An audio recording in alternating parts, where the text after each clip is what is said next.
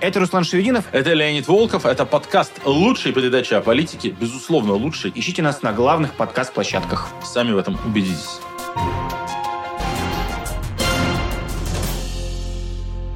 Всем привет, друзья! Канал «Популярная политика». Новый выпуск в прямом эфире, выпуск лучшей передачи о политике нашего подкаста, а.к.а. «Душный стрим», в котором мы говорим о российской политике. И сегодня будет интересный разговор на актуальную тему, которую все в интернете сейчас обсуждают в связи с происходящими процессами вокруг санкций, политического давления на Путина и вот этих всех историй про несправедливость, а может быть и успех. В общем, все это обсудим. Привет, это Руслан Шевединов и Леонид Волков. Добрый день, дорогие друзья. Душный стрим, он же лучшая передача о политике сегодня в прямом эфире. Давайте я для начала объясню, что значит, что мы в прямом эфире. Мы в прямом эфире, это значит, что не было времени сделать запись. В данном случае по моей вине, потому что я две недели был в поездке, меня не было в офисе.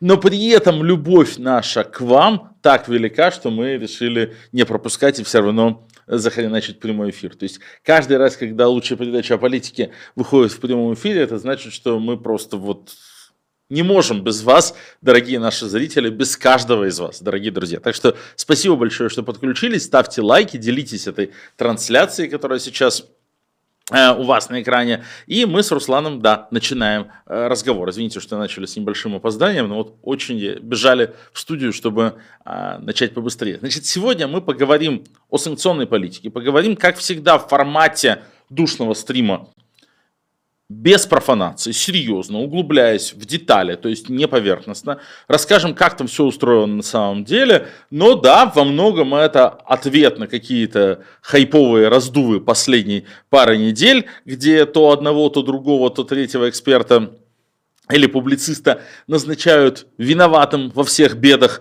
э, санкционной политики. Э, и разберемся, кто же делает так, что э, россияне страдают, а Путин нет. Да, как часто бывает, у нас э, стартовые могут быть разные позиции, как, как минимум разная оценка происходящего, но в ходе разговора к чему-то мы тут приходим. Я исхожу из предыстория. Если вы зайдете в социальные сети, то есть кто смотрит на YouTube, как правило, в этих срачах не участвует, но в социальных сетях, твиттерах, фейсбуках идут обсуждения. Вообще, по-моему, только в твиттерах. Я этой дискуссии за пределами твиттера, честно говоря, не видел. От большого количества уехавших россиян о том, что ну вот санкции вводятся и бьют прежде всего по россиянам, прежде всего по уехавшим, плюс по тем, кто внутри страны остаются, потому что тоже последствия санкций на них сказываются. А по путинскому окружению, ну типа им бы хоть бы хны. Экономика у Путина нормально все, Набиулина все спасает, оружие поставляется на войну стабильно.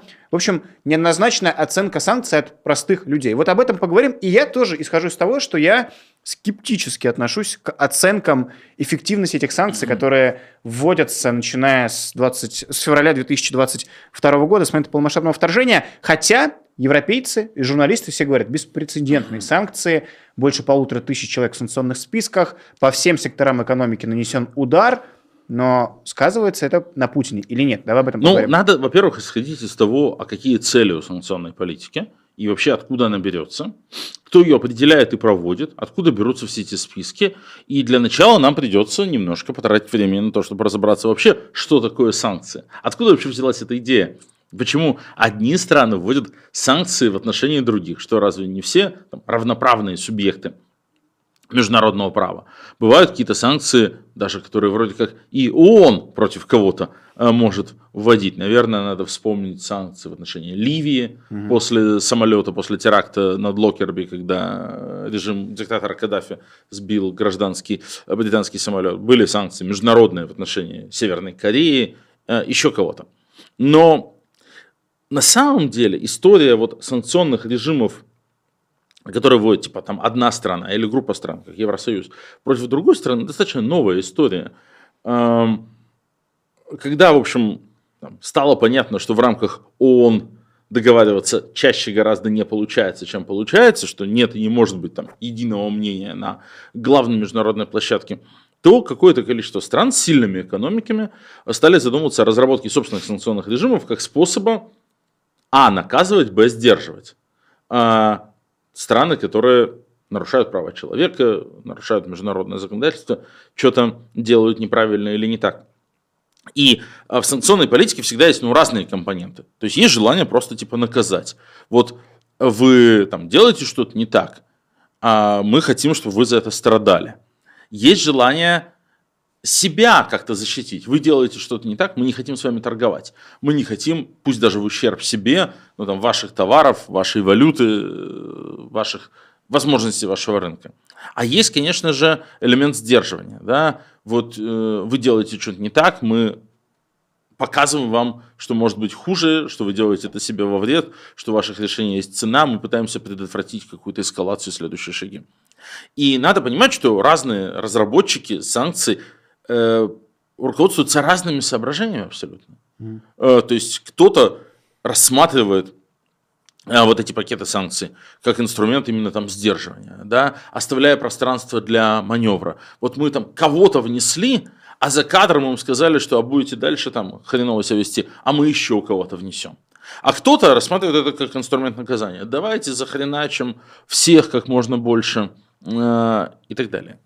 И все упирается, все проблемы упираются в то, что нет какого-то единого центра этой санкционной политики. То есть нет никакой прописанной на бумаге и понятной политики с которой можно было бы сверяться, которая служила бы системой координат.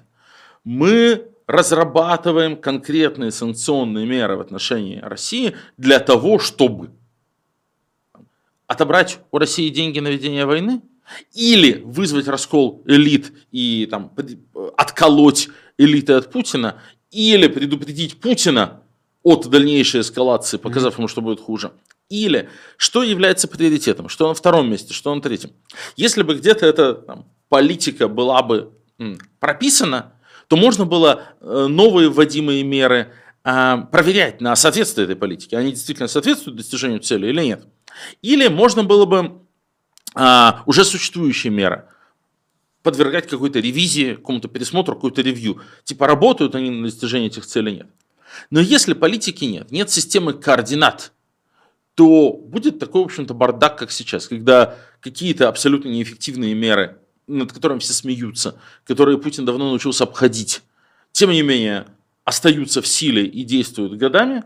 С другой стороны, какие-то элементарные вещи, которые могли бы быть сделаны, ну, вот яркий вчерашний пример с Эльвирой Набиулиной, которую Европа же считает одним из важнейших архитекторов путинской экономической системы, человеком, из-за которого санкции не подействовали, и у Путина не развалилась экономика из-за каких-то ее талантов. Тут есть большой вопрос, не переоценивают ли они ее таланты. Но э, вчера со сцены значит, премии «Политику» буквально это звучало, и э, Эльвиру Набиулину вот так чествовали, так сказать, в кавычках, mm-hmm. и отмечали. И при этом Эльвира Набиулина нет в санкционном списке. Да? То есть вот эти все нелепости, они проистекают из-за того, что никакая ясная стратегия политическая не прописана. В свою очередь, не прописана она, потому что, видимо, она и не может быть прописана. Потому что акторов, которые формируют санкционную политику, слишком много, и они разные. У нас есть американцы со своим санкционным департаментом, которые в первую очередь концентрируются на финансовых санкциях, на заморозке активов. А у нас есть Великобритания, со своими санкционными инструментами. Есть Евросоюз, в котором решение могут принять только 27 стран-членов единогласно, и у каждого свои взгляды. Понятно, что Греция и Литва, Португалия и Финляндия очень различаются в своих взглядах на то, что такое эффективная санкционная политика в отношении России и куда она должна быть направлена. При этом какого-то единого классного координирующего органа, который занимался бы разработкой и имплементацией санкционной стратегии не существует. Есть на секундочку Украина, у которой есть, между прочим, свои санкционные списки, свой орган, отвечающий за составление и имплементацию Украины в санкционные списки, кого только не вносит, включая там компанию Марс mm-hmm. за то, что та продолжает торговать в России. И у всех этих игроков абсолютно свои взгляды на политику, э, вот эту санкционную. Ну, то есть американцев больше интересует э, подрыв экономических возможностей Путина за счет торговых ограничений. При этом Америке самой более или менее плевать, потому что у него больших торговых отношений с Россией нет. И американские санкционные органы сейчас больше занимаются тем, что ездят по миру во все эти там Казахстаны, Армении, Беларуси и прочих, там, и Турцию, через которые идет параллельный импорт, и пытаются их убедить значит, отказаться от параллельного импорта и так далее, ну, там, лишить российскую военную промышленность, э, там, микросхем или чего-то еще, причем довольно, кажется, безнадежная история, потому что в конечном счете тебе все равно все в Китае покупают. А, но у европейцев другие взгляды. Да? Европейцы больше как раз сначала думали про персональные санкции, потому что экономические для них ужасно болезненным были, они были очень зависимы от торговли с Россией, от э, там, нефти и газа. Но зато в Европе было сконцентрировано большое количество активов путинских друзей, все эти там, виллы, дворцы, самолеты, за редким исключением яхты в Европе, а не в Америке. Им казалось, что они через эту сторону давить могут. Украинцы занимаются чем-то вообще своим, абсолютно и другим. Вроде как и логично, что у разных акторов есть разные интересы, но в итоге, конечно, получается бардак и отсутствие какой-либо координации. И это надо просто признать, что санкции выглядят так хаотично, потому что они не отвечают какой-то единой санкционной политике, а единой санкционной политики нет, потому что у разных игроков на этом, на этом поле очень разные интересы. Слушай, а ты говоришь про разные э, варианты санкций. Ну, давай так, вот, чтобы было понятно на примере. Случается там, 2008 год или 2014 год. Да, давай, 2014 год, более свежий пример. Аннексия Крыма, нарушение международного права. Э, в качестве ответа Европа ввела санкции против там, 20 человек, что ли, Ротенберг. Ну, самые ближайшие друзья Путина попали под европейские санкции. И все и ничего не случилось. Вот если бы тогда были введены санкции, это был бы пример сдерживающих санкций, что не позволило бы Путину, ну, чтобы была для Путина какой-то угрозой в будущем для полномасштабного вторжения? А, безусловно. То, что европейский санкционный ответ, западный санкционный ответ на аннексию Крыма, на страшное нарушение норм международного права, Будапештского меморандума 1994 года, первую насильственную перекройку границ в Европе после Второй мировой войны, после 1945 года, я напомню, еще раз, впервые после 1945 года кусок территории одного международно признанного государства, Джад, международно признанный, стал территорией другого международно признанного э, государства, так сказать, да, в Европе. То есть там были процессы, связанные с распадом Югославии, э, есть вопрос там, признания или не признания Косово, но это был, был дезинтеграционный процесс. Там не менялись границы, там новые рисовались. А вот так, что вот было ваше, стало наше – после 1945 года произошло в первый раз. Вопиющий прецедент, который ни в коем случае не должен был стать прецедентом. И абсолютно вялый и слабый ответ. Желание иметь бизнес as usual, построить к первой ветке Северного потока еще и вторую нитку Северного потока. Конечно, во многом стали вдохновителем для Путина. И можно про это вспоминать, вспоминая Речь Дарьи Навальной в Европарламенте на вручении премии Сахарова осенью 2021 года, где она говорила тогда о том, что необходимо радикально ужесточать санкционную политику в отношении Путина и его окружения, потому что нынешние санкции служат не инструментом сдерживания и предупреждения, а наоборот, скорее инструментом поддразнивания и раззадоривания. Да? Об этом же говорил сам Алексей Навальный. Я так позволю себе напомнить, наверное, многие наши зрители уже и забыли, что когда Навальный вернулся э, в Россию, то помимо фильма про дворец Путина, который был готов на момент возвращения, э, был также заготовлен список из 35 человек э, ближайшего окружения Путина, э, который был передан в европейские британские и американские санкционные органы как предложение, список Навальный 35 так называемый. В Америке он даже стал законопроектом, за него проголосовал э, Нижняя палата Конгресса. Тоже э, люди, причастные к бесконечной коррупции, а также причастные к государственному, э, государственному террору. Э, там были поименованы некоторые лица э, из Все расследования относительно отравления, собственно, причастные вот этой, э, к покушению на Алексея Навального. И тоже это был не просто список из 35 человек, это была идея такая, что надо внести этих людей под санкции, там все у них отобрать и действовать жестко, чтобы это действительно было настоящим серьезным предупреждением, что Путин воспринимал это все как сдерживающий фактор. Было это сделано? Нет, не было это сделано. При этом а, в Европе это вообще не имело шансов на существование, потому что, внимание, а, в Европе вообще не было санкционного режима соответствующего. Mm-hmm. Который позволял бы за нарушение прав человека людей вот так вот включать в санкционные списки. А в Великобритании и США такой санкционный режим был, но вот только в США сделала, была рядом конгрессменов предпринята попытка эти санкции вести. Был такой классный очень а, конгрессмен по фамилии, дай бог памяти, Малиновский. Том Малиновский, который внес от себя законопроект, за него проголосовали, но э, потом, к сожалению, законопроект не успел попасть на рассмотрение в Сенате в нужные сроки, ну а дальше началась война, и всем стало не до того.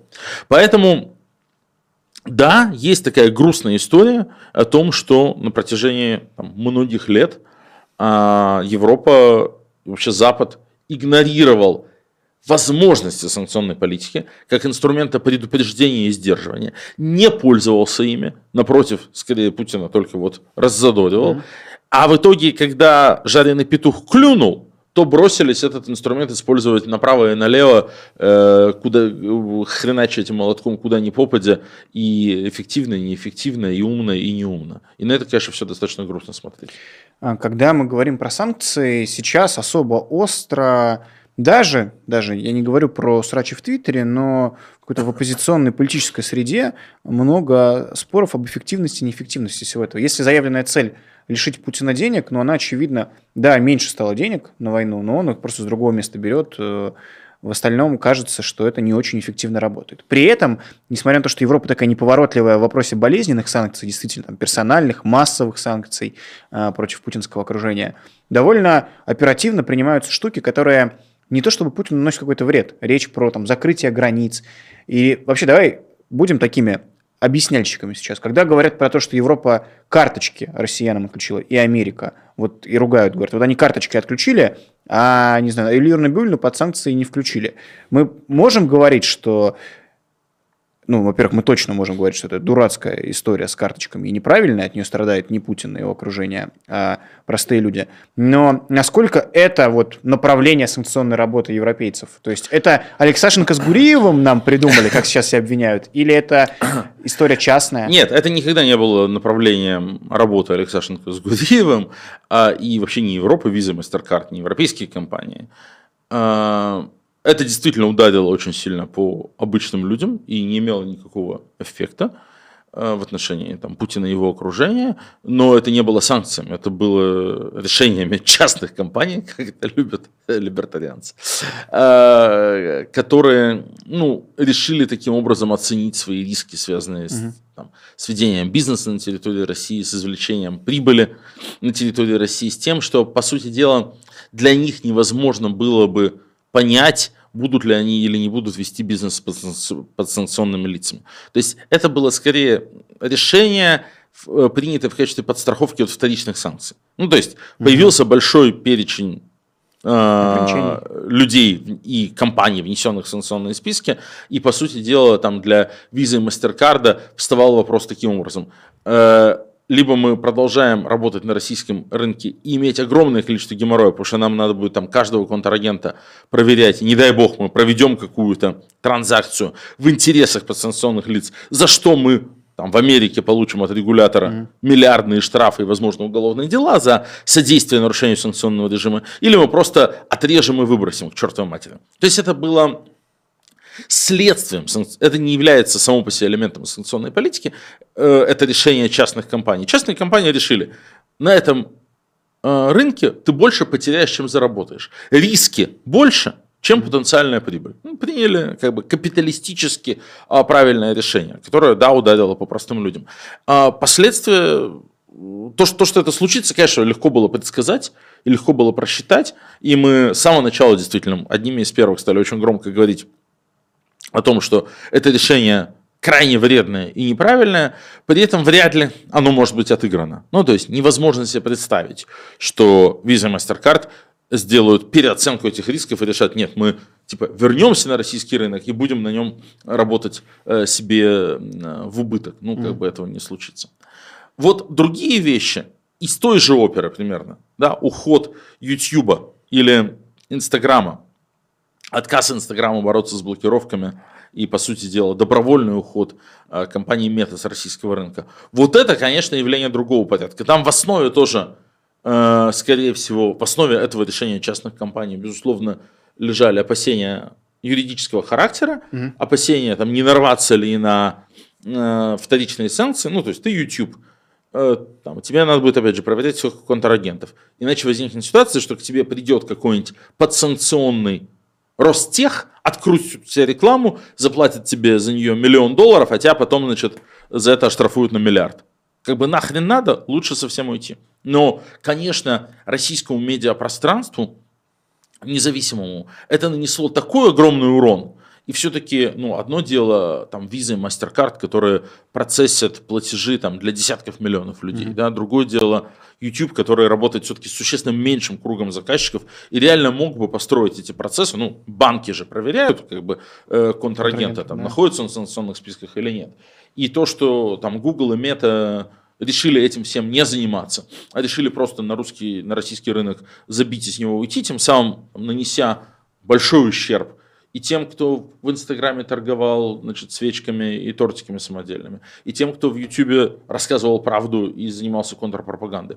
Вот это, конечно, просто э, глупость, граничащая с преступлением, там, честно говоря. А, ну вот, это тоже один из аспектов. То есть это мы зафиксировали решение частных компаний, мы с ним не согласны, но повлиять на них реально как-то... Ну, то есть мы понимаем, откуда это решение берется, мы понимаем мотивацию. Мотивация рациональная, она не связана с тем, что мы хотим навредить россиянам или мы хотим навредить Путину. Это э, такая честная капиталистическая мотивация, основанная на оценке рисков э, потенциальных э, прибыли и потенциальных потерь.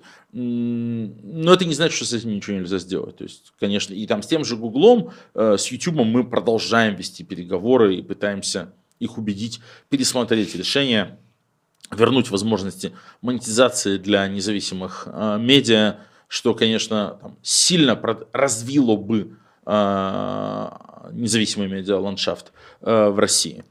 Хотя эти переговоры идут очень сложно, но вот последний раз в сентябре у нас была встреча, ну, вроде нас, наши аргументы выслушивают и прислушиваются, но как бы что-то не хватает, чтобы сдвинуть это дело с мертвой точки. Но ты упомянул Гуриева и Алексашенко, э, значит, в, на которых совершенно незаслуженно вылились огромные потоки желчи угу. и злости, и хейта, нашли тоже меня во всем виноватых. Это, наверное, повод еще раз поговорить о том, ну а как же сейчас пишутся санкционные списки, э, как выглядит эта политика, кто принимает эти решения, какую роль играют там эксперты и так далее. Но перед этим еще одну вещь хочу сказать. Ты сказал, ну вот, принято считать, что санкционная политика оказалась неэффективной. А тут тоже вопрос. Эффективность, неэффективность не бывает в вакууме. Угу. Эффективность, неэффективность бывает тоже относительно некой системы отсчета. Да, относительно некой системы координат. Вот мне кажется, что сейчас даже постановка вопроса об эффективности и неэффективности санкционной политики не имеет большого смысла, потому что система координат не задана. Как бы никто не может ответить на вопрос, что добиться-то хотели.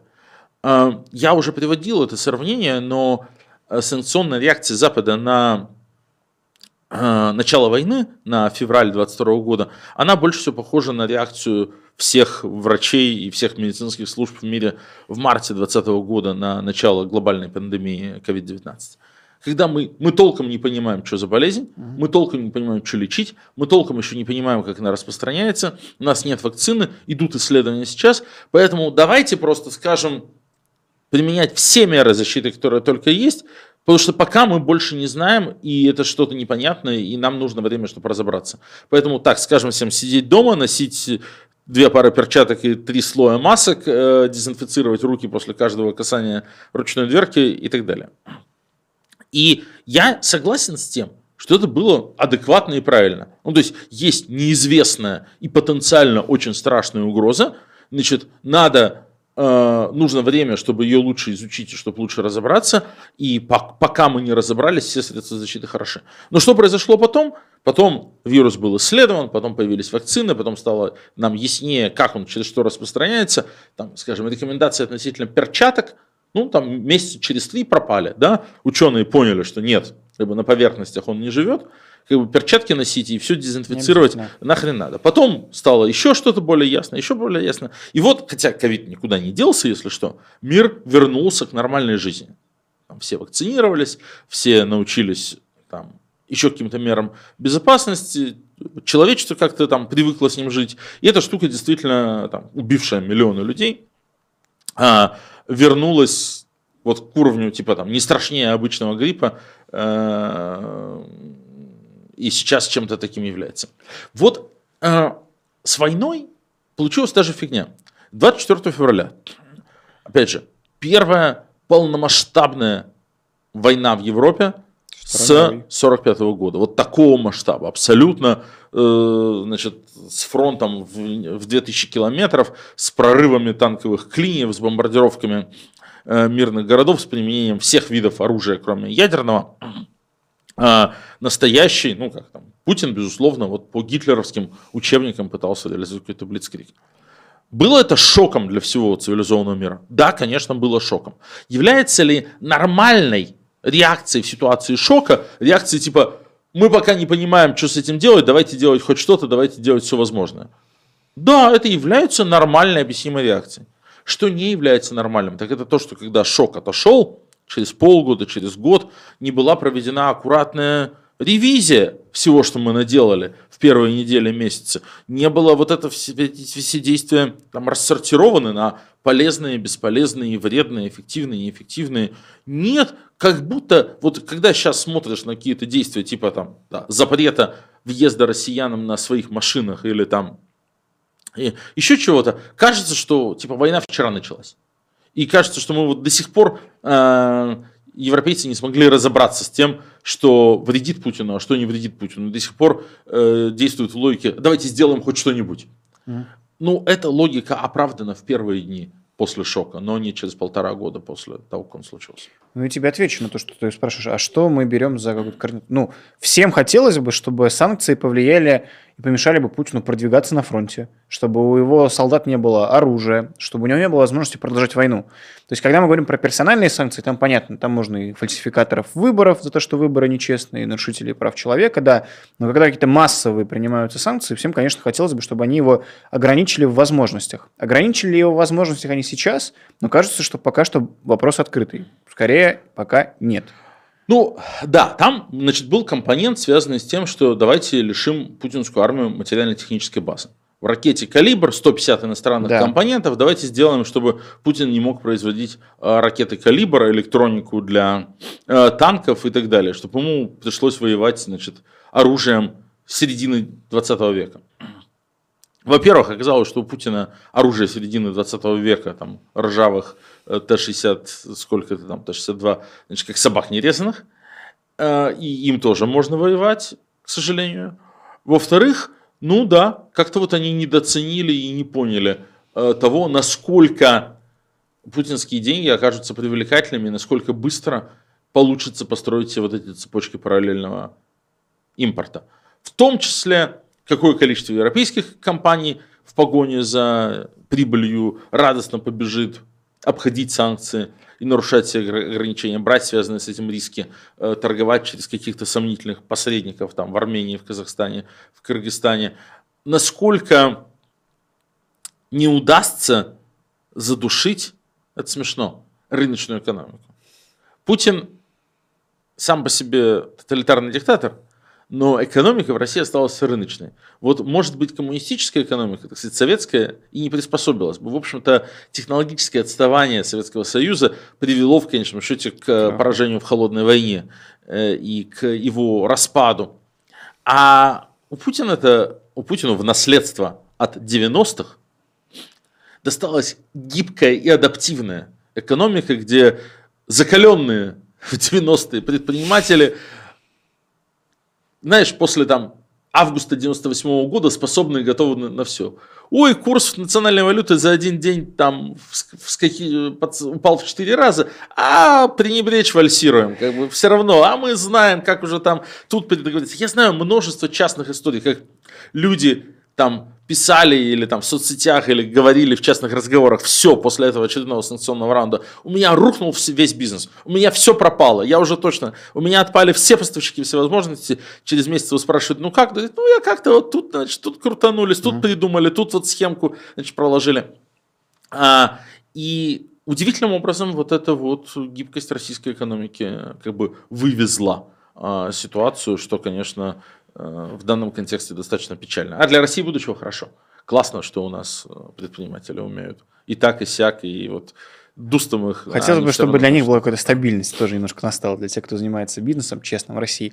А, слушай, тогда давай в том же формате продолжать. Я буду накидывать такие, как принято неудобные темы и вопросы в связи с санкциями, а ты хорошо человеческим языком разъяснять. Вот смотри, еще то, что многих э, беспокоит, это там абсолютная тоже реальность создается полное впечатление, что связываться с олигархами, с людьми, у которых есть деньги и какое-то влияние, Европа ну, не очень хочет по разным причинам, потому что там и суды бесконечные, и обоснования формально по тем же правилам ЕС очень тонкие для этих санкций. Но при этом против простых людей санкции вводятся куда смелее. Что я говорю под простыми людьми и санкциями? То есть, понятно, визы в Москве можно получить практически во все страны ЕС. В этом плане Европа не закрылась. Но вот границы. Сейчас, по-моему, Финляндия закрывает последний погранпункт, через который можно было пройти. То есть закрываются Э, сухопутные границы, то есть на автомобиле попасть тяжело, автобусы из Петербурга в Хельсинки, как раньше, за 500 рублей больше не приедешь, вообще не попадешь.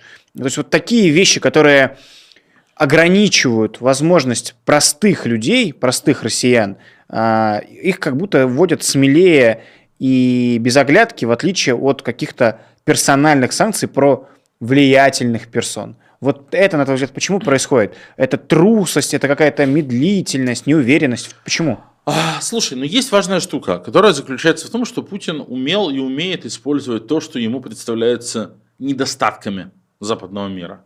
То, что на самом деле является достоинством, rule of law, да, верховенство права, угу. независимая конкурентная судебная система, э, то, что не могут быть решения там, беззаконными, все решения должны основываться на каком-то legal framework, да, на какой-то юридической серьезной конструкции.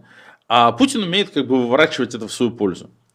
А, тут много раз вспоминали, но каждый раз вспоминается вот этот знаменитый анекдот про Василия Ивановича угу. и игру в очко.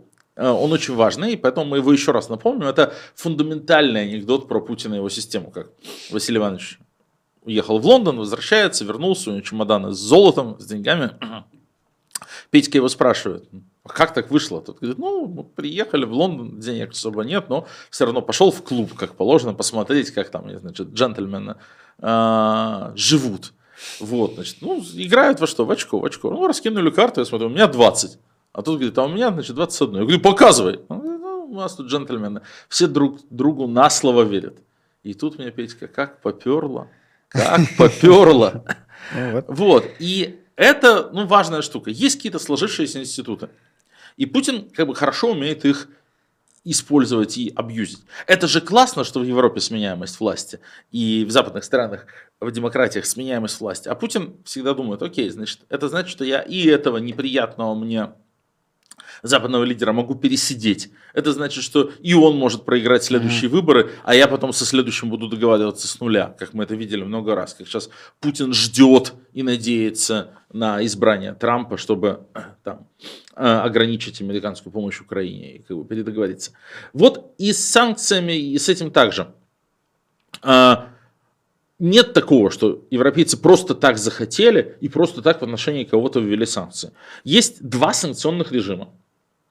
Один, собственно, связан с э, войной в Украине. Санкционный режим, принятый с 15 марта 2022 года, который позволяет э, включать в санкционные списки лиц, причастных к финансированию путинской войны и причастных к ну, там, организации военных преступлений. И есть еще э, другой санкционный режим, который называется закон Магнитского, названный именем нашего соотечественника, юриста Сергея Магнитского, который был зверски замучен и убит в тюрьме в 2009 году. Угу. Этот закон, к слову, является, то, что он вообще существует, этот санкционный режим, является заслугой трех человек, наверное. Э, Билла Браудера, э, Владимира Карамурзы и Бориса Немцова.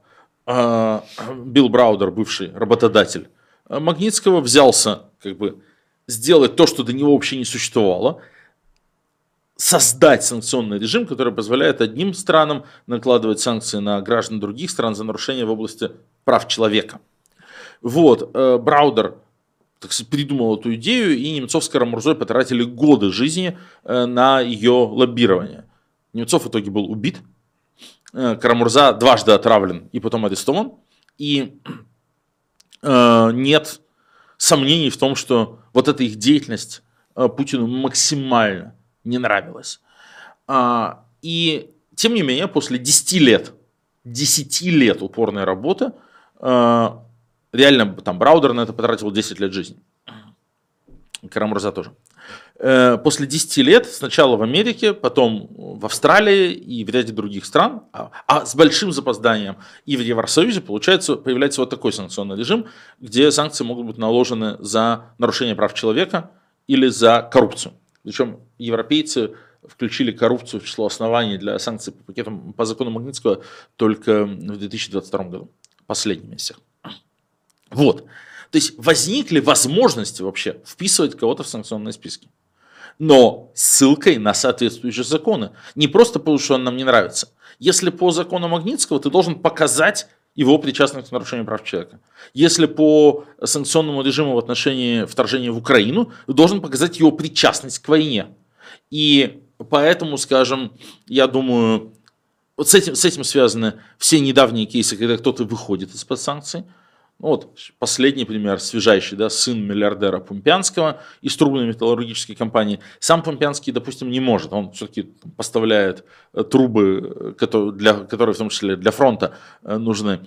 А сын его вот вышел из управляющих органов э, компании и говорит, я ни при чем, вы уже не можете больше доказать, что я как-то причастен к финансированию войны, там, к поставкам вооружений и так далее.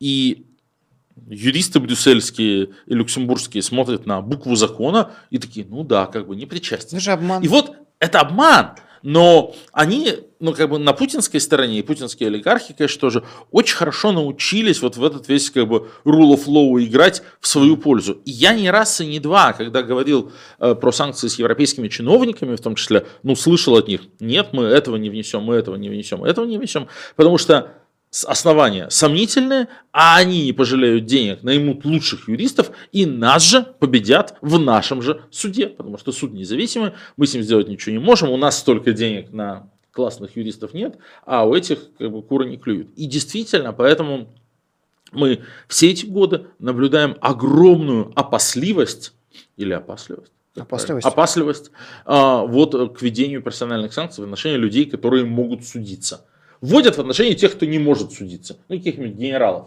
Генерал не пойдет судиться, у него денег на это нет.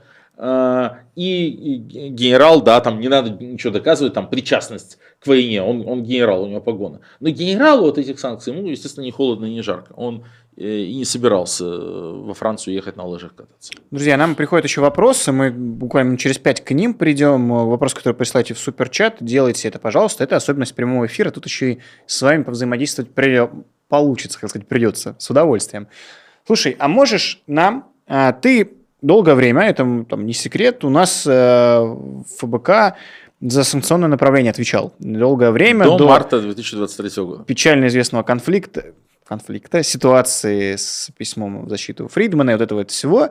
Об этом мы много говорили, не секрет. Вот как это работает для, для простого человека, для понимания?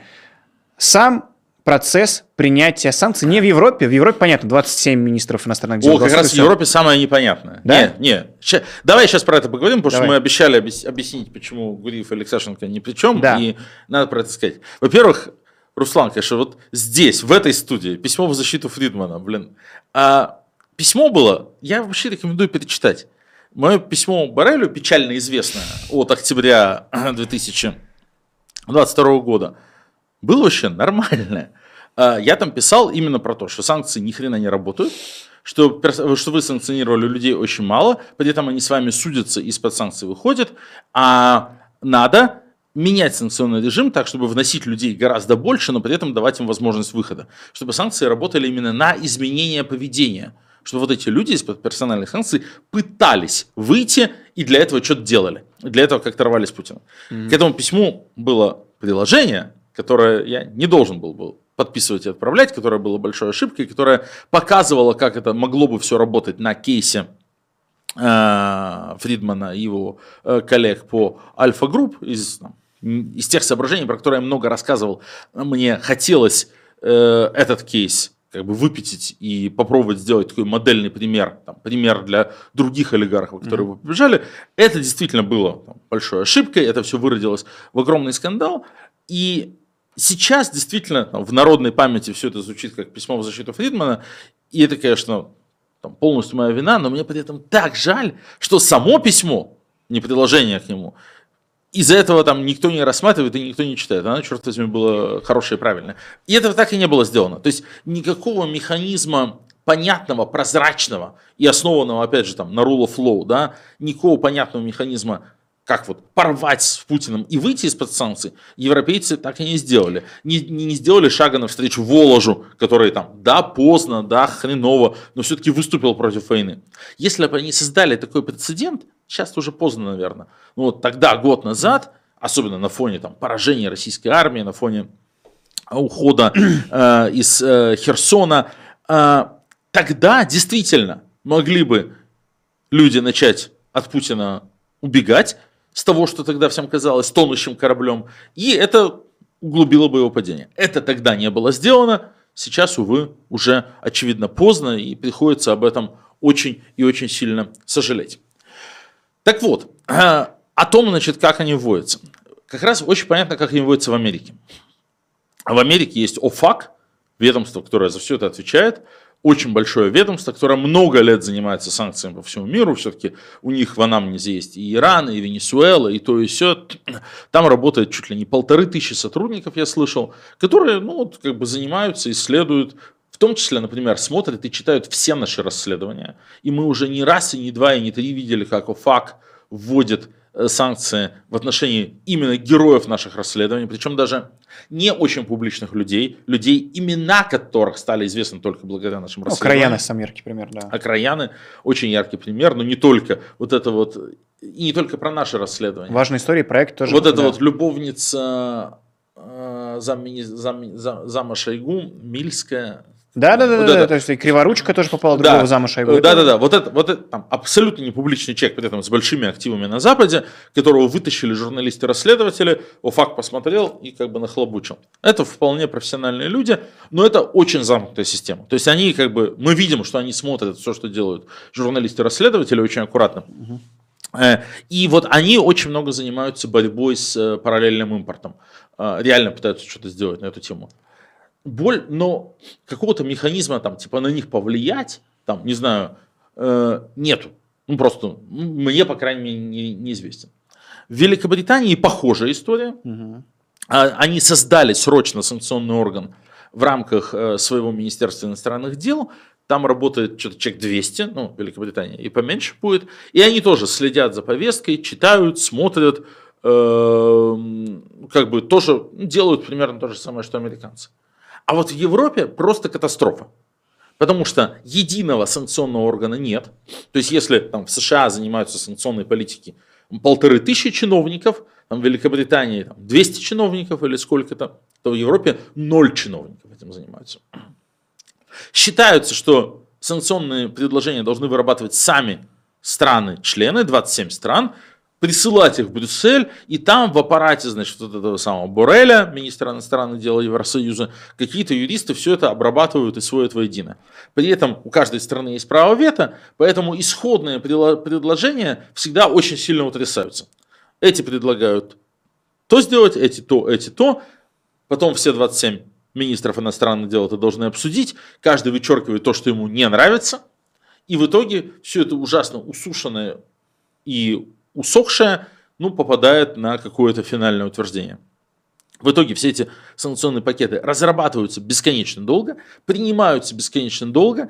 Ты можешь туда, действуя через одну из стран-членов, вполне можно туда направлять предложения, но никаких гарантий, что с этими предложениями станется, что, станет что-то хорошее, не произойдет.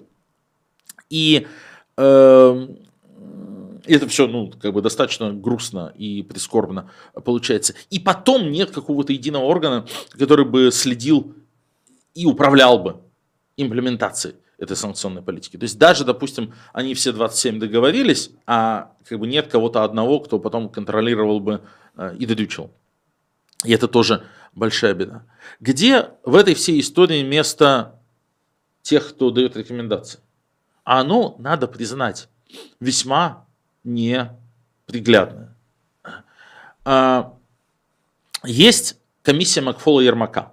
Насколько она действительно вот. влиятельна? Мне кажется, Нашумевшая. История, шум. значит, э, в самом начале, опять же, по-моему, еще в марте 2022 года, э, глава администрации Зеленского, Ермак, и бывший посол США э, в России, один из таких самых уважаемых известных экспертов по России, профессор Стэнфорда Майк Макфол, создали экспертную группу, в которую приглашали кучу разных людей, ну и поскольку там Макфол и Ермак люди известные, а Макфол еще и очень уважаемый, там сложно было отказать, и большое количество людей туда присоединились.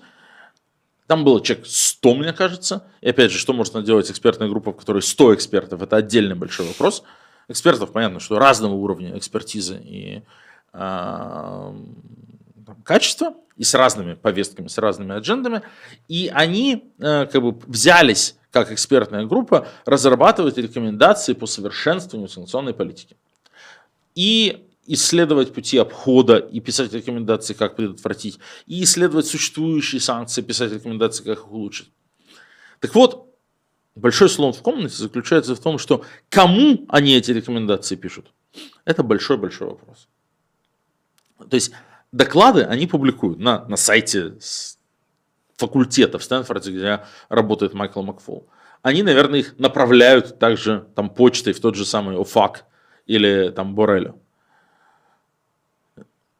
Они дают пресс-конференции, там, может быть, там, говорят в СМИ, но мне неизвестны примеры того, mm-hmm. чтобы э, рекомендации этой комиссии превращались в реальные санкционные законы или в реальную имплементацию санкционной политики. При этом в этих докладах много разного, куча разных экспертов, каждый тоже пытается вставить свое мнение. Там гораздо больше разумного и правильного, чем глупого и неправильного. Это в целом хорошие доклады, написанные хорошими экспертами. Ну, понятно, что очень разные, поскольку там есть, опять же, и украинцы, и американцы, и европейцы и так далее. И есть вещи, ну вот скажем, по-моему, в 13-м, их там уже штук 20, в 13 докладе комиссии Макфола и Ермака была штука, э, вот, э, очень похожая на, то, на, на ту штуку, которую я писал в моем письме Барелю, э, там, что типа давайте создадим четкий механизм для выхода из-под санкций, если человек уехал из России, порвал с Путиным, осудил войну, и там была даже конкретная цифра, типа отдал, отдал 50% денег на восстановление Украины. Угу. Вот была такая ясная идея она громко прозвучала, громко обсуждалась. И чё? Как бы хоть, Нет, хоть, хоть кто-то взял это на вооружение, американский, э, британский санкционный орган или Евросоюз? Нет. И такова же, к сожалению, судьба и подавляющей части э, остальных этих самых рекомендаций. Э, комиссия Макфола и Ермака не единственный, естественно, э, орган, который пытается разрабатывать рекомендации по санкционной политике, их давать. И, к сожалению, к другим органам тоже никто толком не прислушивается. Хотя тоже бывает много ценного. Яркий пример, конечно же, это, собственно, украинцы. А, они создали тоже свой санкционный список. Очень хороший, кстати, сайт. У них есть, э, у Национального агентства по э, предотвращению коррупции есть хороший сайт, где они тоже ведут там подробный список да, из да. лиц, там, кого, по каким основаниям. А, у них там дохрена народу, и они с этим списком там, бегали очень активно. Я помню, я встречался э, более или менее случайно э, в Страсбурге, в Европарламенте с таким Макеевым. Угу. Он сейчас посол Украины в Германии. А, и он был вот там специально уполномоченный, значит, по этому списку, он там бегал и везде, значит, выступал. И он, он такой, сейчас все, ну, типа, это было еще в самом начале, да, там, через пару-тройку месяцев после начала войны. То есть все э, как бы в шоке. Реально там страшное нападение, Буча, Мариуполь, все эти преступления. И у них была позиция абсолютно, ну, типа, это ж мы сами написали. Мы сами вот считаем, что агрессора надо карать так и так. Сейчас все примут, сейчас всех включат. Нифига подобного. То есть а с украинскими предложениями э, ничего подобного не случилось, ничто из их списков э, не, не сыграло, не вошло, и э, там были вещи, очень разумные. Были вещи, ну, там в этих списках много странного, но было очень правильно. Например, у них была такая идея, что вот надо посмотреть, все, кто сидит в зале в сентябре 22 года, когда Путин, значит, собрал на формализацию вот этой аннексии четырех регионов, так называемую, в Георгиевском зале Кремля, устроили огромное заседание, э, согнали, значит, там все высшее чиновничество хлопать подписанию, значит, акта о присоединении Всех к России санкции. ДНР. Это супер логичная идея. Она ничем не хуже, чем наша идея внести под санкции всех доверенных лиц Путина. Это правильно. Не все э, украинские рекомендации правильные, но это я, готов подписаться двумя руками.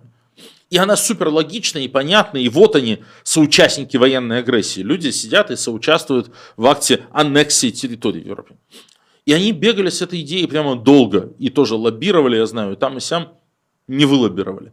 Не получилось. То есть э, это все говорит нам о том, что реальное влияние, к сожалению, разных экспертных рекомендаций Минимально. минимально, что все санкционные органы сейчас работают как черный ящик.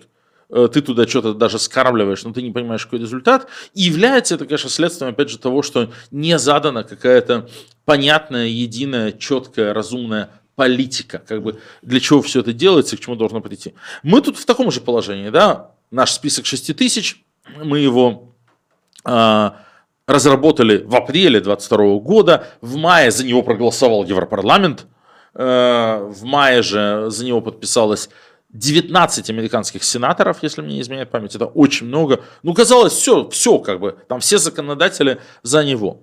Но именно органы исполнительной власти, осуществляющие реализацию санкционной политики, на все это посмотрели и Не как бы и не стали всем этим заниматься. Поэтому я бы сказал, там, к моему большому сожалению, э, вот все, что делал там Гуриев, э, который писал очень разумные вещи по санкционной политике, все разумные вещи, которые делали мы, все разумные вещи, которые делали э, в Киеве, все разумные вещи, которые делали разные другие люди, это во многом оказались э, напрасно потраченные усилия, потому что эффективного управления санкционной политикой мы так и не увидели.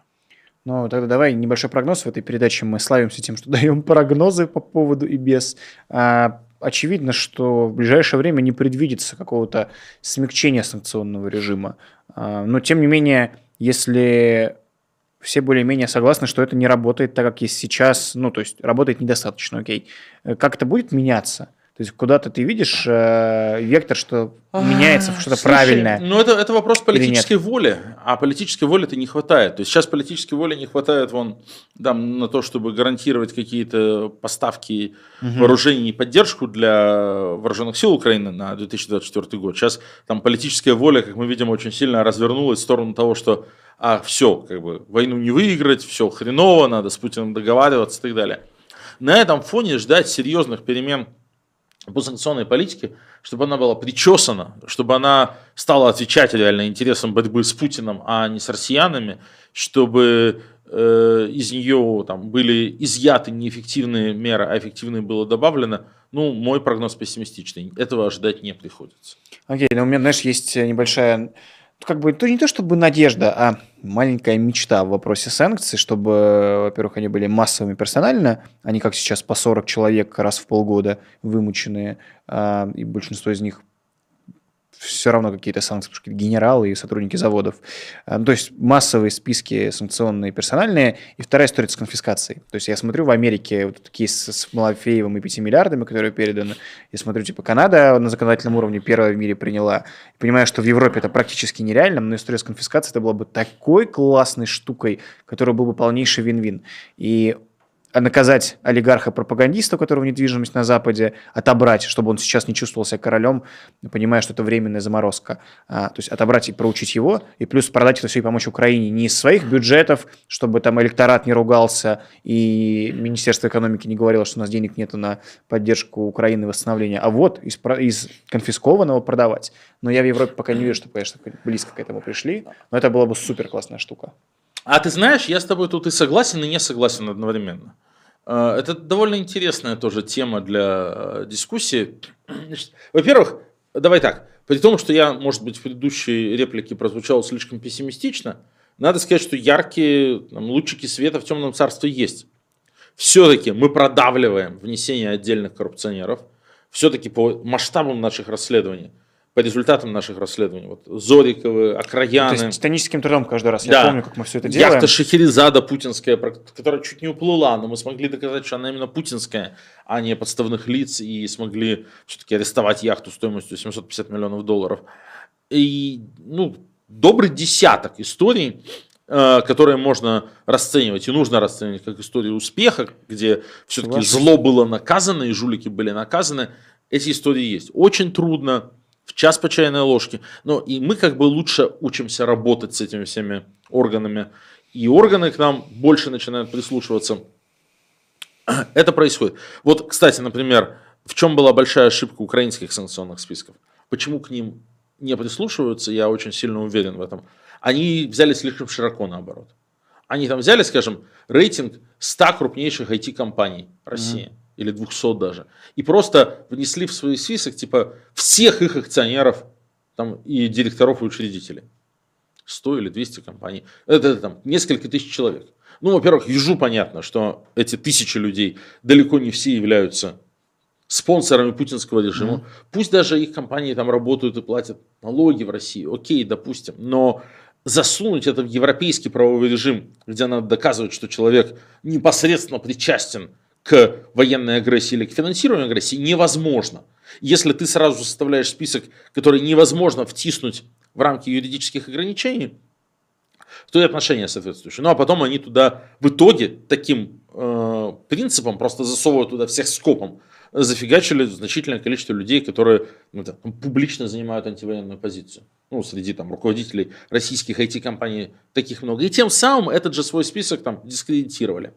Когда они стали вносить туда западные компании очень активно, э, типа эти спонсоры войны, эти спонсоры войны, вот эти там продолжают в России производить детское питание, а значит они спонсоры войны. Мгм. Понятно, что Запад не будет санкционировать компании там Nestle, Danone или Mars. Понятно. А и поэтому ко всему этому списку сразу отношение сильно хуже. Ну, как бы э, э, там, на Западе понимают, что в этот список повносили людей и компаний как бы чохом под одну гребенку, без индивидуальной проверки, общим списком. И тогда в чем его ценность? Как бы переделывать работу, индивидуально, скажем, разбираться, нет ни сил, ни ресурсов. А как бы целиком принять его невозможно. Ну и все.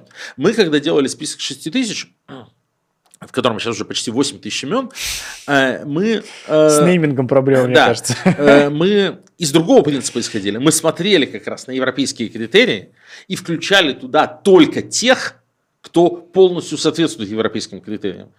Поэтому как бы, э, список был по принципу «бери и копипасти, и вам, дорогие европейцы, там не надо делать никакой работы». Поэтому к списку 6 тысяч серьезнее отношения, и за него, опять же, Европарламент проголосовал, и из, из него брали десятки, даже сотни имен и все-таки реально под санкции, э, под санкции вносили. То есть в этом смысле важно тоже, чтобы подход был там серьезный, основанный на юридической базе, избирательный и так далее. Это что касается там, светлых сторон санкционной политики. А вот что касается истории с конфискацией, это важная штука. Я, в принципе, против конфискации как таковых. Сейчас полетят, наверное, какие-то тоже гнилые помидоры. Потому что, опять же, вот мы же хотим, чтобы Россия стала европейской страной. Так. Европа сильна институтами, Мгм. сменяемостью власти, свободной прессы, верховенством закона, уважением к собственности. И там, просто брать и отнимать собственность, даже у неприятных нам людей, это как раз там, размывание важнейшего фундаментального института. Это большая именно институциональная проблема, которая там, на долгие годы вперед влечет за собой там, подрыв доверия к институтам и так далее.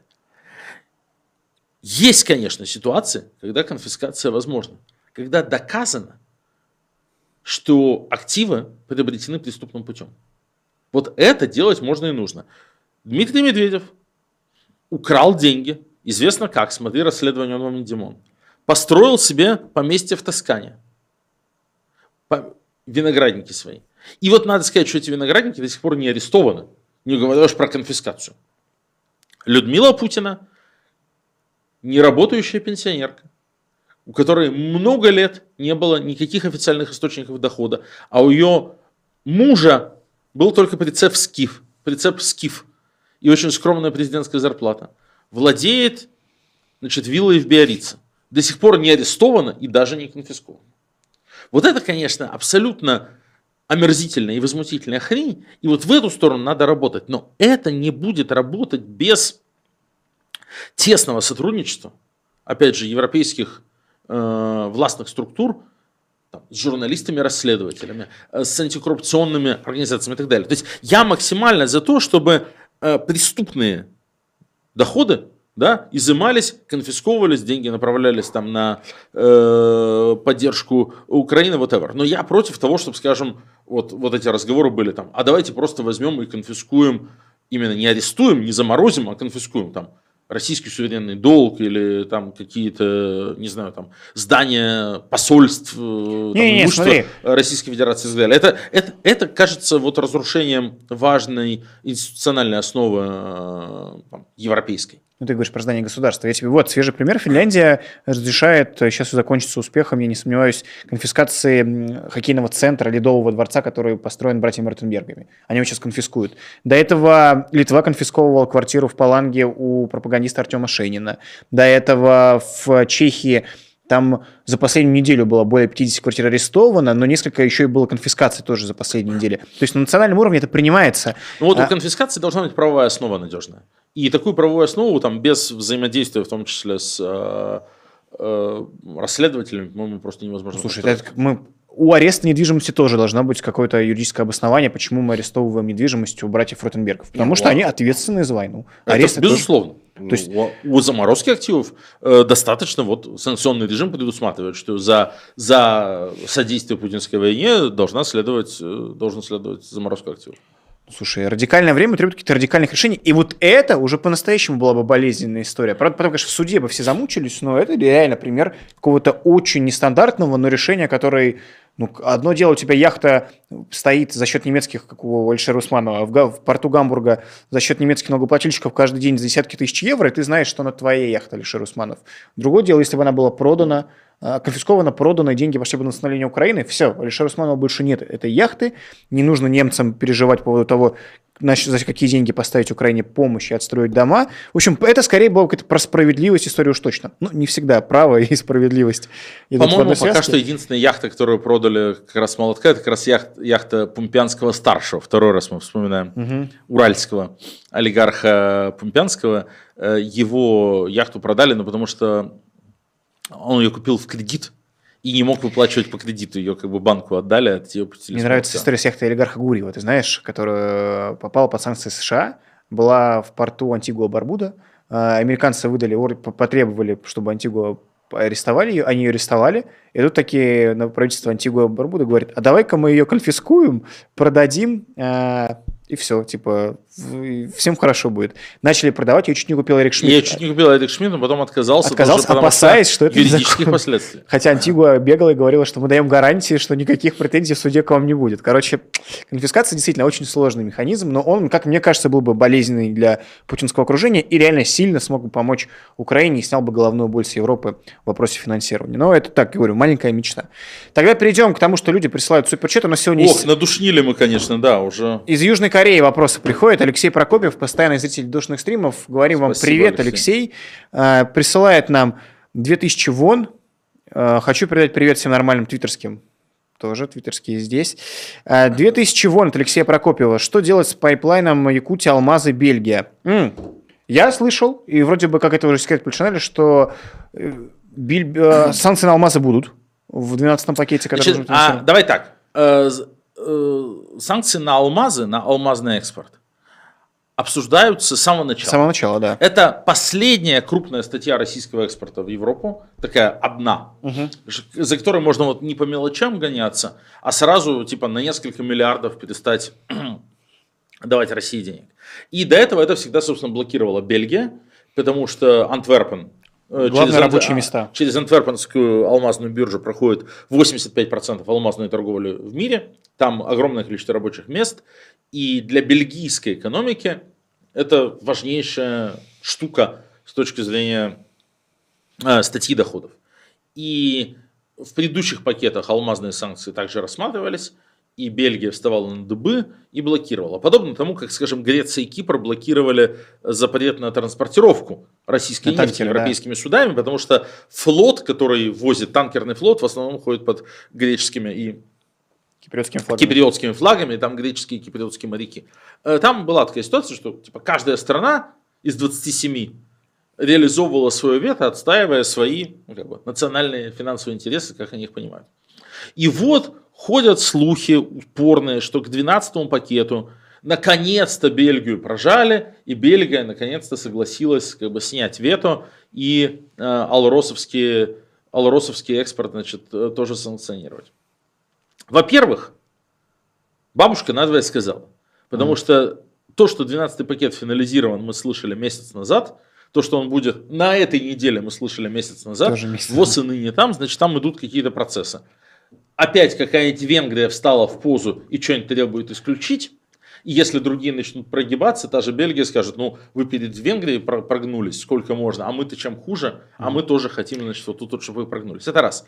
Два, на мой взгляд, это максимально тупая идея, потому что второй крупнейший мировой Индия. центр обработки, обработки алмазов это Индия.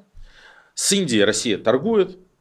Алмазы, ну они алмазы, это камни, блин. Их, э, кстати, это не микросхемы, которые там уникальные Что номера. за алмазное имеют. лобби в программе Да. «Душный Нет, ну то есть Леонид»? просто, просто элементарно, элементарно предсказать, что случится. Алроса не потеряет ни копейки, перенаправит весь экспорт в Индию. А, там, окей, в Антверпене какие-то люди, которые занимаются обработкой, разорятся, в Индии какие-то люди заработают, потом точно так же подвезут на ту же самую антверпенскую биржу и там же их будут продавать. Вот и все. Но я, насколько помню, ну, я думаю, что это будет, потому что уже фон, фон дер Ляйен это произносила, про то, что удалось договориться. Поэтому, то есть какие-то официальные лица сказали, но там из того, что были какие-то сливы в Блумберге и Политико Европы, как раз были разговоры о том, что они очень сильно размажут вступление этих санкций. То есть часть произведенных, ограненных до 1 марта 2024 года не попадают под санкции и так далее и тому подобное. В общем, максимально попытаются снизить издержки Ну, от всего они этого. дадут Антверпену как бы время перестроиться, адаптироваться, но это же время и Алроса используют, чтобы адаптироваться, перестроиться и перенаправить экспорт. В итоге никто не пострадает. Алроса, как мы с вами помним, это сын Сергея Иванова. Сергей Да. Сергеевич Иванов, по-моему, он младший. Возглавляет Алросу, да, и про санкции. Вот, это что касается санкций. Еще вопрос от э, Алексея Прокопьева из Южной Кореи. Про Фридмана Волков почти все правильно сделал. Не фартануло просто. Какие же вы, ребята, классные. А, Спасибо за вашу работу. Обожаю ваши душные стримы. Спасибо, что поддерживаете и смотрите. Про Фридмана ну, спорно, Леонид тут нам ответил свою позицию. Окей, идем дальше. Спасибо за донат. Насчет вывода некоторых путинских лиц из-под санкций вопрос. Как этому противостоять? Также не- насколько актуален вопрос непризнания Путина 2024 за рубежом? А, вопрос непризнания 2024 э, актуален. А, Скорее всего, будут какие-то заявления о непризнании, а Путину, скорее всего, от них ни холодно, ни жарко. Ну, то есть, как бы в мире вроде как люди там готовы понимать, что путинские выборы нелегитимны, э, так сказать, и что Путин, конечно, не может рассматриваться как легитимный президент, да он и сейчас не может, честно говоря, э, в качестве такого рассматриваться. И чё? Ну хорошо, там ПАСЕ выступит с заявлением и скажет, что не считает э, Путина легитимным э, президентом. Там, не знаю, не только ПАСЕ, может быть, Евросо- Евросоюз выступит. И чё? И Это дальше? скорее символическое заявление. Я понимаю, честно говоря, уровень радикализации был бы, если бы разорвали дипломатические отношения с Россией из войны, все такое. Если типа- бы реально перестали звать куда-то, вон какая все-таки пощечина реально, реально пощечина э, Западу, Да. это то, что Северная Македония, страна, которая является страной НАТО Да. и хочет стать страной Евросоюза, приглашает Лаврова на саммит ОБСЕ, и несмотря на то, что министр иностранных дел Чехии, Эстонии, Латвии, Литвы из этого отказываются от участия саммите ОБСЕ, и и министр иностранных дел Украины, которая тоже страна ОБСЕ, тем не менее, значит, э, Скопье говорит, а нет, а мы хотим, чтобы Лавров к нам прилетел. А Какое-то отношение есть право вето в, в ПАСЕ? По-моему, Нет. история еще с тем, что они что-то заблокировали из-за Лаврова в связи с значением Эстонии, председательствующей. А, там, там еще, да, отдельно. А, ну, история заключается в том, что Лавров... И в в ОБСЕ. О- ОБСЕ. Из, из Совета Европы Россия вышла, а вот и в ОБСЕ осталось. ОБСЕ, конечно. А, и история заключается в том, что в прошлом году проходил это в Польше, и Лавров, как санкционное лицо, не попал а, на это мероприятие. Сейчас происходит в Скопье, в столице Северной Македонии. Прилетел вместе, вот делегация Лаврова, пишут европейские журналисты, 85 человек. Они получили специальные визы на это, э, разрешение, все дела. Лавров, персональный врач Лаврова, кучу охранников, журна- 24 журналиста они привезли. Любовница и падчерица, как обычно. Лю- Наверняка. НТВ, Россия, Today, все туда приехали, потому что получили разрешение аккредитацию. И Мария Захарова, тоже подсанкционное лицо, тоже одно из э, разжигательниц войны, вот спокойно себе путешествуют и сидят сейчас. Там нету, да, стран Балтии, Польши, Финляндии, которые, выра- и Чехии, которые выражают протест против этого. Остальные все сидят спокойно. Вот И это, сидят. конечно, удивительное какое-то, удивительное и непонятно, зачем нужное унижение. Что такое ОБСЕ? Те, кто ОБСЕ? за порядком, за миром. ОБСЕ – это организация, которая была со- со- извиняюсь, создана в 1975 году в качестве разрядки холодной войны. Да, в Хельсинки были подписаны заключительные соглашения, если Да. мне не изменяет память, которые определили некий статус-кво э, после там, Карибского кризиса и так далее, и так далее. Как бы, когда все поняли, что нет, надо все-таки договариваться, было закреплено в, в Хельсинских соглашениях, что мы признаем, что э, могут быть разные политические системы, не должны все стремиться к одной политической системе, но есть все равно универсальные права и свободы, которые мы обязаемся уважать, обязуемся уважать, и будем следить за их соблюдением в наших странах. И вот эти очень широкие э, заключительные соглашения в Хельсинки вписался Советский Союз, что было там, во многом невероятно и даже сенсационно. И для того, чтобы наблюдать за их исполнением, были созданы соответствующие правозащитные группы, Хельсинская группа. В частности, Московская Хельсинская группа, которая при советской власти существовала, а в современной России ликвидирована Да. как экстремистская нежелательная организация и так далее, и так далее. И вот современная Россия, которая ликвидировала Хельсинскую группу, которая развязала войну в Европе, для предотвращения которой и было создано ОБСЕ в 1975 году, чтобы не случилось войны в Европе. Теперь, значит, представитель России приезжает на э, заседание ОБСЕ. Как это у них в голове, блин, вообще вяжется? Так, вопрос, который довольно неожиданно. Алексей Прокопьев продолжает нам 5 тысяч вон присылает. Я не знаю, 5 тысяч вон, это, возможно, 2 евро или 100 тысяч евро. Кто его знает, курс нынешний. Про алмазы про- уточняет. Если Бельгия и Индия завтра потонут, я и не ухну. Извините, мне Россия дорога и Украина. Что можно сделать в Якутии по этому поводу? Спасибо. По поводу... 5, 5 тысяч вон – это примерно 6 долларов, э, 4 доллара. Ну, Примерно 4 миллиона рублей по нынешнему Спасибо курсу. большое, Сарна. Вот, э, что можно сделать в Якутии по этому поводу, я не знаю. Э, ну, то есть, э, Алексей, спасибо, конечно, за вопрос, но я не знаю. Ну, то есть, для Алроса, как вы прекрасно понимаете, я так понимаю, что вы там хорошо ориентируетесь в регионе, является, ну, как бы, градообразующий завод, Да, а Алроса является регионообразующим бизнесом. Э, Власти Якутии будут делать все для того, чтобы Алросу защитить, для того, чтобы экспорт алмазный э, продолжался. Пока есть покупатели, у продавцов все будет в порядке. А что все равно, покупатели... все равно потери будут финансовые, потому что. Индия будет дешевле. Избавляться в Индии будет все Наверное, дешевле. наверное, какие-то будут потери. Но слушай, ну а скажи, ну вот от там, того же самого эмбарго на экспорт российской нефти, что большие потери, что ли? Они как продавали, так и продают. Вот, Скорее у тех, кто потом эту нефть упаковывает уже как не российскую, разбавляя ее Мгм. там индонезийской и перепродает. У них есть дополнительная маржа. Опл- э, опл- Эту дополнительную маржу оплачивают европейские покупатели. А российские-то нефтяные компании как получали свои деньги, так получают. Ну и с газом происходит похожая история. Хорошо. С газом нет, с газом не так. Ну, потому они Э, просто газовая, газовая инфраструктура гораздо менее гибкая. Нефть ты танкером куда угодно можешь отвезти, там очень большой рынок, и находятся желающие там купить, смешать и так далее. Газ ты можешь продавать только туда, когда труба идет, и там как раз там тот же Китай выкручивает руки, и газ, газ им приходится с большой скидкой продавать. Да. А на нефти, я так понимаю, они почти не теряют. Так, ну что, вроде бы на вопросы Алексея ответили. Друзья, в чате, кто писал, спасибо вам большое. Все видим, по возможности заглядываем в телефон. Поддержите лайком. Оставляйте вопросы уже под этим эфиром, чтобы они никуда не убежали, не утерялись э, во время live-трансляции ваши самые интересные вопросы ответим. Лайк, подписка с вас, если вы до сих пор не подписаны на наш канал. В описании ссылки на нас. Подписывайтесь, пишите свой фидбэк, предлагайте темы. И не забывайте, что это вообще подкаст. То есть мы хотя видео в формате, но у нас еще удобно и слушать просто в наушниках э, на всех подкаст-платформах. Ссылка, единая ссылка, которая идет на любую удобную вам подкаст-площадку в описании под этим эфиром и под каждым эфиром. Вот, это важный организационный момент, который я произнес. Давай заканчивать. Спасибо. Да, спасибо большое. большое. Мы так сильно вышли за привычный хронометраж.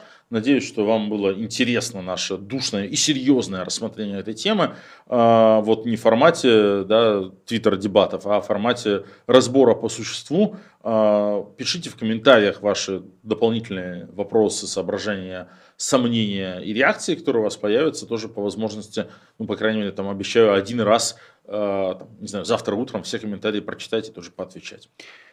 Спасибо большое за просмотр. Программа «Лучшая передача о политике» на канале «Популярная политика». Никуда не уходите, после нас еще «Честное слово» начинается. Вообще обширная эфирная программка на сегодня на нашем канале будет в наличии. Поэтому спасибо всем большое за просмотр. Руслан Ширинов, Леонид Волков. До новых встреч. Всем пока. пока.